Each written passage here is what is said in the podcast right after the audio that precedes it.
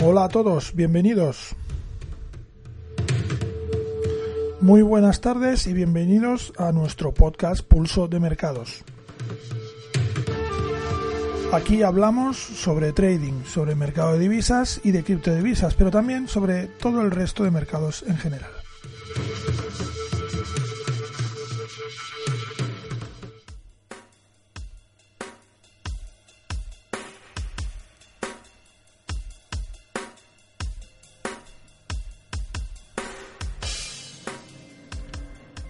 Miércoles 8 de enero y estamos de nuevo en medio de la sesión americana, una sesión americana que ha eh, acentuado la tendencia que venía, eh, venía ya implícita en el mercado desde la sesión europea, una tendencia que ha hecho cambiar a muchos activos de dirección.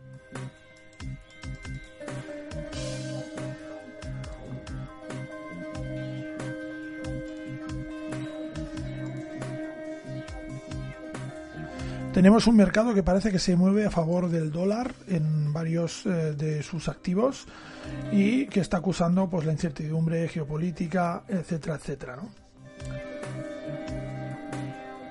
Aunque ahora podemos ver como los activos refugio, pues eh, parece que han aflojado un poco el ritmo. El oro retrocede de forma importante, también lo hace el Bitcoin y estamos viendo también una caída importante del crudo desde máximos del día anterior prácticamente en 65 dólares barril.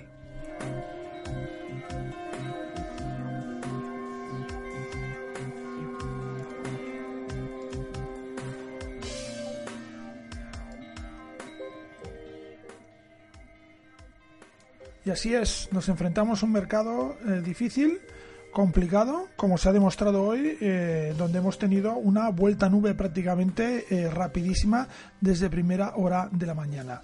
Los traders que tenían posiciones abiertas desde el día de ayer, pues han tenido seguramente algún susto. Es normal lo que sucede normalmente en estas situaciones y demuestra la alta volatilidad, la alta incertidumbre que siempre hay en los mercados financieros. Eso debemos tenerlo muy en cuenta.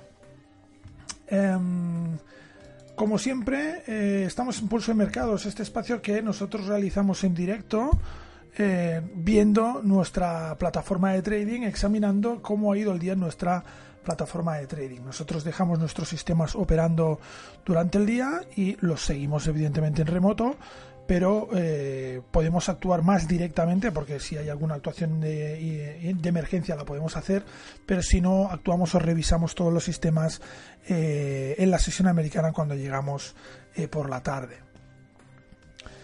¿Qué estamos viendo en estos momentos? Pues estamos viendo un mercado que, como os comentaba, parece que está empujando al dólar de una forma clara. Tenemos un euro, dólar ahora mismo en 1.1114 eh, ha perdido 30 puntos durante toda la jornada de hoy y ahora sí que nos marca una clara tendencia bajista. A diferencia de la jornada anterior donde había una cierta indecisión, ahora ya tenemos una clara tendencia bajista de eh, pues corto medio plazo eh, en ciernes. Parece que ya vamos a ver una configuración bajista en el mercado.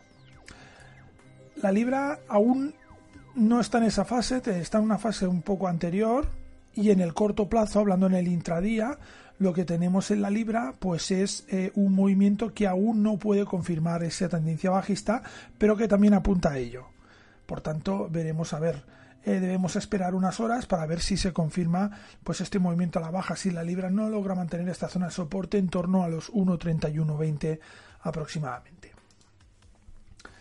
Eh, el dólar yen. El dólar yen evidentemente es un par que digamos eh, tiene las monedas giradas, ¿no? Eh, la, moneda base es el, dólar en este caso y por lo tanto pues eh, vemos como el par va al alza, está claramente al alza y sigue claramente al alza. En el día de hoy ha, formado una potente figura de vuelta después de una caída inicial que le ha llevado a testear el 107,65 y a partir de ahí hemos, hemos visto una alza rapidísima que se, ha, iniciado a mediados de sesión europea y hemos visto cómo ha continuado durante la sesión americana. Esa alza le ha permitido romper la zona de soporte de resistencia que estaba en los 108,63, es una zona de resistencia de largo plazo y ahora ya se sitúa por encima con 109 0,9 en estos momentos. ¿Qué podemos esperar? Pues lo que podríamos esperar y lo que sería deseable sería ver un movimiento de consolidación de este fuerte impulso alcista que le llevara de nuevo a testear o apoyarse en la zona que ahora mismo está en 108,63, pero este nivel se va a ir desplazando porque ya sabéis los que nos seguís que nosotros trabajamos con niveles de soportes y resistencias móviles, por tanto no va a ser este nivel de referencia durante muchas horas, sino que este nivel se va a ir desplazando con el precio hacia arriba, aunque de forma muy lenta, porque es un nivel de muy, muy largo plazo, 108,63, por lo tanto, ahora mismo nivel de referencia para el dólar yen y para consolidar esa tendencia alcista. En zonas cercanas a 108,63, en estos momentos, pues sería un, lugar interesante para eh, poner una operación al alza. El dólar australiano va al contrario de los demás. Eh, perdón, no, exactamente, va, igual que los demás. Y hemos visto cómo bueno, la caída del dólar australiano ya se produjo el, el día de ayer y se está consolidando en estos momentos con un precio de 0,7875, cerca de ese mínimo de 0,6846 que ha marcado durante el inicio de la sesión americana de hoy y que es mínimo semanal. Por lo tanto, tendencia bajista, ahora mismo en zona neutra se está tomando un pequeño receso, hay una pequeña reacción técnica, pero vemos claramente una tendencia bajista, aunque podría, pues nos podría haber marcado un doble suelo en el corto plazo y podríamos ver quizás algún impulso alcista que se encontraría con el primer nivel de resistencia en los 0,6888 y el segundo nivel en ese importante nivel de medio largo plazo, esa resistencia ahora mismo de 0,6904. Y vamos también en el corto plazo con el oro, 1.561 dólares con 18 centavos la onza. Parece que ha, recibido un severo correctivo la tendencia alcista que veíamos que el oro venía desarrollando cuando ha tocado, ha superado ampliamente los 1.600 dólares por onza.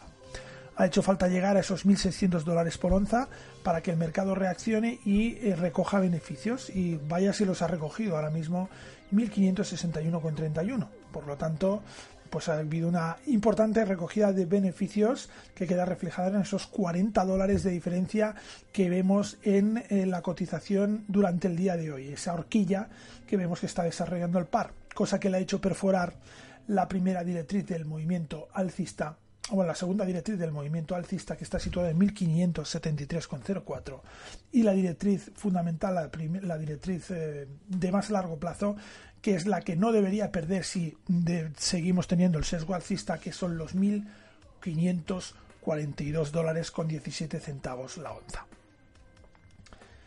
Vamos a cerrar, vamos a cerrar acabando con el eh, petróleo. Un petróleo, West Texas ahora mismo que se desploma de una forma importante, tocando un nivel también fundamental para el West Texas como son los 59 dólares con 87 centavos niveles de largo plazo que están afectando a la operativa y a la em, eh, bueno pues la operativa a corto plazo ¿no? Ese nivel es bastante importante veremos si lo perfora está ligeramente por debajo marcando 59 dólares con 60 centavos barril y esto le ha hecho perforar la directriz principal del movimiento alcista de más largo plazo que está en 62,08 Cualquier movimiento alcista debe ir precedido de una consolidación bastante importante de esos 62,08. Si no vemos esa consolidación, pues yo no le daría garantías a ningún impulso alcista que podamos ver, ni mucho recorrido. Por otro lado, ¿qué tenemos? Pues realmente tenemos el petróleo que está dibujando un canal, este, este nivel de 59,87 que veremos si soporta esta caída que estamos viendo en estos momentos y un nivel máximo de 65 dólares con 17 centavos que ha marcado justo en el día de hoy nada más iniciar la jornada. Esto respecto al, largo, al corto plazo, vamos a darle un enfoque también a medio y largo plazo eh, con activos que no hemos comentado, como la libra yen. La libra yen, atención a la libra yen, porque está conformando un impulso y una figura de escape alcista que podría activarse en eh, unas 2, 3, 4 horas como máximo. Veremos qué sucede, pero podríamos ver algún impulso interesante en la libra yen. Habría que vigilar también de cerca, por lo tanto, el cable, la libra dólar, para ver si podemos ver correlación en esos movimientos y, por lo tanto, pues actuar en consecuencia o tener más seguridad de que el movimiento se va a producir en la dirección que nosotros esperamos. Hablando de criptos, pues tenemos un Ethereum y un eh, Bitcoin a la baja que han roto la tendencia alcista, en el caso del Ethereum de una forma bastante más clara y entra en zona neutra, en zona de rango, por lo tanto ahora mismo no podríamos operar en el medio largo plazo según nuestra estrategia el Ethereum en estos momentos quedaría fuera de combate. Tendríamos que mirar más al Bitcoin, un Bitcoin que eh, después de tocar niveles de 8.400 dólares prácticamente, pues ahora mismo está en 8.075 dólares, perdiendo esos 400 dólares de diferencia y marcándonos un fuerte retroceso después de una tendencia alcista que dura desde el 3 de enero. Esta tendencia, este retroceso le ha hecho tocar la zona de soporte situada en esos ahora mismo pues prácticamente encima del precio en esos, eh, os lo digo ahora mismo, 8.083. Por lo tanto, estamos a prácticamente ligeramente por debajo de esa zona de soporte. Podríamos ver si perdemos esos 8.083 de forma clara, pues caídas y búsquedas de zonas de soporte bastante inferiores, situadas al entorno de los 7.700 dólares aproximadamente.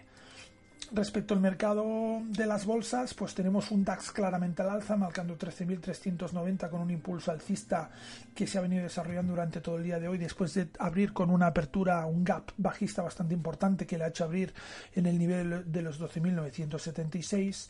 Tenemos un Nasdaq que también escapa al alza de una forma clara después de un movimiento muy parecido al del DAX SP igual con los 3.260 puntos que tenemos en este momento y mirando de nuevo al alza y tenemos un Futsi que también ha hecho el mismo movimiento y mirando de nuevo al alza en los 7.584 puntos. este ha sido todo el vistazo, toda la sensación, el feeling que nos da el mercado en estos momentos, tanto de corto plazo como de medio plazo. Un mercado que se ha dado la vuelta, como hemos visto, un mercado que se da la vuelta muy rápidamente, por lo tanto está muy inseguro, muy incierto y muy peligroso y eso tenéis, que tenerlo muy en cuenta a la hora de dimensionar vuestro riesgo. Sobre nosotros, deciros que eh, bueno, eh, os hablamos siempre de estrategia a corto plazo porque es una estrategia de las que utilizamos y también estamos testeando una estrategia de más medio eh, y largo plazo que es la que también empezamos a comentar en estos primeros días de enero. Deciros que estamos a punto de cerrar y llegar a nuestro nivel de profit óptimo para la semana y por lo tanto dejaremos de operar en esta estrategia durante el resto de la semana. Bueno, iremos dando algunas perlas este, de, este, de estos tipos de estrategia que creo que es una estrategia muy interesante porque invierte en muchísimos eh, activos, es muy diversificada y que, y que contiene muchos elementos de los que creo que son decisivos a la hora de ser solventes y sólidos en el trading. Ya sabéis que si tenéis alguna duda y consulta me podéis encontrar en forexperiences.com. Eh, nada más, eh, cerramos el espacio por hoy y nos vemos mañana a la misma hora. Un saludo